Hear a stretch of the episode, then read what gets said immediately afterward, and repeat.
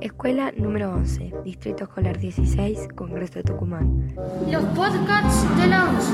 Los podcasts de la 11. Podcasts de la 11. Los podcasts de la 11. Contaminación sonora. Hola, soy Ezequiel. La contaminación sonora abunda en Buenos Aires, en especial las calles muy transitadas con vías de tren o la hora de entrada y salida de los colegios, en específico los públicos, ya que ahí hay muchos más alumnos y peor los que están en, en avenidas o cerca de vías de tren. Como ejemplo, la escuela del Distrito Escolar 16 y escuela número 11, Congreso de Tucumán. Por eso, en los podcasts de la 11 te traemos contaminación sonora.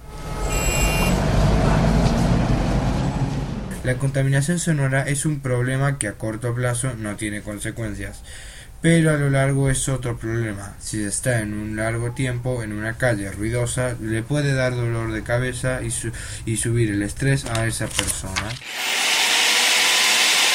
Propuestas para una ciudad menos ruidosa. ¿Cómo podemos evitar la contaminación sonora? Yo propongo hacer que no muchas calles se dirijan hacia las avenidas, así no hay tanto ruido entre en ellas. Yo pienso que deberíamos inventar algo para que los camiones, colectivos y las motos hagan menos ruido al manejar. Para zonas como los peajes, tratar de tener un poco de paciencia. Y para fin de año, tratar de no usar fuegos artificiales y si quieren divertirse con algo, usar estrellitas. Mi nombre es Ámbar. Deberíamos evitar que los autos y transportes hagan sonidos al frenar y limitar la velocidad, igual como las bocinas. Belinda. Lo que propongo es que haya menos atasques, ya que en los atasques, como en autopistas, rotondas, calles y mucho más, hay mucho ruido por las bocinas, quejas, discusiones y por muchos casos más. Y no solo estoy diciendo que hayan menos atasques porque sí, lo estoy diciendo también porque molesta más gente y mascotas. Hasta también podría molestar a la gente con problemas de oído, y eso sería algo muy grave. Y esto podría empeorar la ciudad y también la provincia. Soy David y me despido. La ciudad normalmente es muy ruidosa, por lo que yo propongo hacer campañas sobre tratar de ser más pacíficos y así hacer a la ciudad un lugar un poco más tranquilo y alegre. También aprender a usar correctamente las bocinas y los medios de transporte para así evitar las peleas callejeras. Francisco.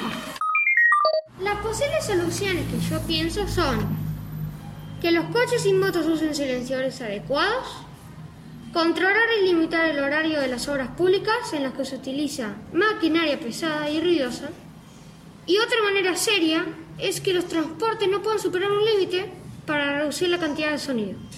Soy Francisco, gracias por escuchar. Eh, uno, que haya más bicicletas que autos. El segundo es salir más, pero um, caminando. El tercero, regular el uso de bocinazos. El cuarto, que haya menos gente en calle. Y el cinco, menos gritos. 1. Controlar nuestro tono de voz cuando mantengamos una conversación.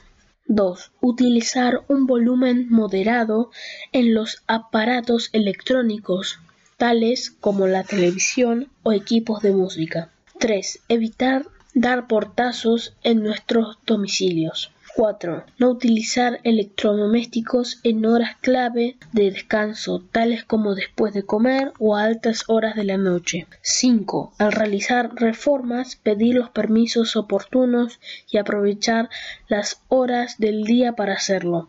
Así no se perjudicará el descanso de nadie. 6. En caso de tener mascotas, controlar que no perjudiquen el descanso y tranquilidad de los vecinos.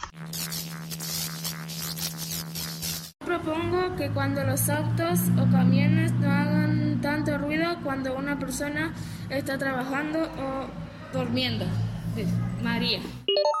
Yo propongo para las personas que tocan bocina, porque la persona de adelante no avanza, es que tengan paciencia y no hagan tanto ruido, porque pueden haber personas que estén tomando la siesta. Eh, soy Melanie y gracias por escuchar. Milagro. Pasear en la ciudad con bicicletas o caminando. No hacer ruido excesivo de las bocinas y promover la educación del ciudadano, el medio ambiente. Para mí lo que se tiene que hacer para evitar el ruido en las calles es caminar de forma ordenada sin cantar y sin gritar, evitando usar vehículos de motor muy ruidoso y respetar las horas de descanso y el horario de noche. ¿Cómo evitar menos ruido en la calle? Respetar el volumen de la música que escuches en la calle. Respetar los horarios. Valentina Valle. Para que no haga tanto ruido en la calle o autopista, que los carros, camiones, colectivos y motos que manejen de manera calma y paciente. Pero por lo general haría mucho ruido y molestaría a las personas que estén trabajando y que están en sus casas. Verónica.